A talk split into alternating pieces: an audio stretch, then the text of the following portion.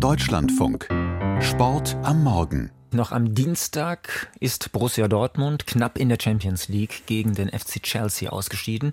Und gestern Abend hat es der FC Bayern dagegen besser gemacht gegen Paris Saint-Germain und ist mit einem 2 zu 0 Sieg in das Viertelfinale eingezogen. Christian von Stülpnagel aus unserer Sportredaktion. Im Vorfeld wurde viel über Lionel Messi und äh, Kylian Mbappé gesprochen. Waren die beiden, die großen Stars, denn weniger effektiv als gedacht? Na, kann man so eigentlich nicht wirklich sagen, denn das, sie sind trotzdem immer noch der Dreh- und Angelpunkt des Pariser Spiels. Es ist komplett auf diese beiden ausgerichtet. Messi ist immerhin siebenfacher Weltfußballer, Mbappé wird es mit Sicherheit noch ein paar Mal werden.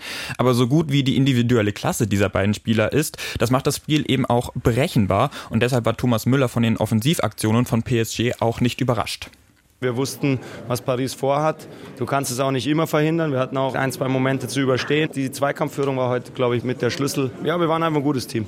Es war also vor allem das Kollektiv, das gegen die Pariser Stars gewonnen hat. Ein Kommentator hat scherzhaft von einem Duell 11 gegen 2 gesprochen, also das gesamte Münchner Team gegen eben Messi und Mbappé. Und das haben die Bayern schon in der ersten Hälfte dann doch vergleichsweise souverän verteidigt und in der zweiten Hälfte dann nach vorne noch etwas mehr Druck aufgebaut, wie Jamal Musiala den Münchner Matchplan beschreibt. Auch bei zweiter Halbzeit äh, haben wir eine gute Intensität ins Spiel reingebracht äh, gegen den Ball und haben es einfach schwer gemacht für Mbappé und Messi. Nicht so viel Platz gehabt, in die Tiefe zu rennen und zu drehen. Und ich glaube, das war ein großes Ziel für uns. Ja, und dieses Ziel ist dann gut aufgegangen. Am Ende belohnen sich die Bayern mit Toren von Choupo-Moting in der 61. Minute, übrigens ein Ex-Spieler von PSG, und von Serge Gnabry in der 90. Minute und stehen jetzt verdient im Viertelfinale der Champions League. Also eine starke Mannschaftsleistung der Bayern, des Teams. In der Königsklasse, in der europäischen Königsklasse, was bedeutet das jetzt für die Bundesliga? Ja, das ist natürlich schwierig zu sagen, weil man kann die Königsklasse eben nicht wirklich mit der Bundesliga vergleichen, ohne jetzt Bundesliga-Clubs zu nahe treten zu wollen, wie zum Beispiel dem FC Augsburg, wo die Bayern am Wochenende gegen spielen. Aber die Stars werden sicherlich gegen Paris doch mit einer anderen Erwartungshaltung und mit einem anderen Druck, mit einer anderen Spannung in das Spiel gehen, als zum Beispiel gegen Augsburg.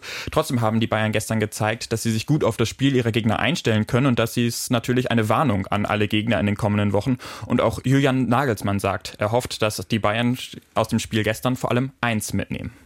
Ich hoffe viel Selbstvertrauen. Ja, wenn wir unsere Qualität paaren mit der Leidenschaft, vor allem in der zweiten Halbzeit, die wir verteidigt haben, wo die Jungs sehr clever waren, dann ist sehr viel möglich.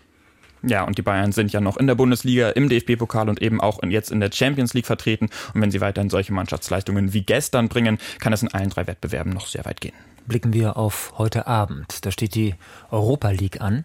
Unter anderem fährt dort der SC Freiburg zu Juventus Turin. Aber im Vorfeld wird vor allem über die Fans gesprochen. Was ist da los? Ja, genau. Für jedes Spiel auf europäischer Ebene werden Ticketkontingente für die Gästevereine vergeben. Freiburg kann so zum Beispiel 2100 Fans mit nach Turin nehmen.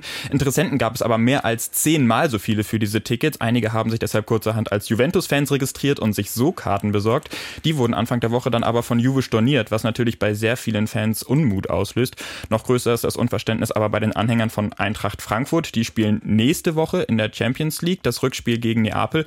Da kommen sie aber gar nicht erst ins Stadion, denn das Innenministerium hat aus Sicherheitsgründen keine Gästefans zugelassen. Beim Hinspiel in Frankfurt hatte es Auseinandersetzungen bei der Fanlage gegeben. DFB-Präsident Bernd Neuendorf hat gestern gesagt, dass er das nicht als gutes Zeichen für die Fans sieht.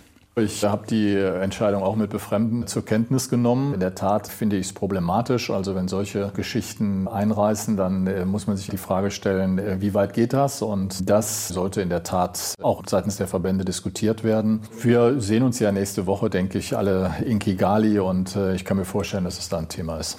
Genau, da treffen sich nämlich die Fußballverbände zum FIFA-Kongress. Zurück zur Europa League. Freiburg sieht sich als Juve gegen Außenseiter. Außerdem spielt noch Union Berlin gegen Union Saint-Gilloise aus Frankreich und Bayer Leverkusen gegen Ferencvaros Budapest.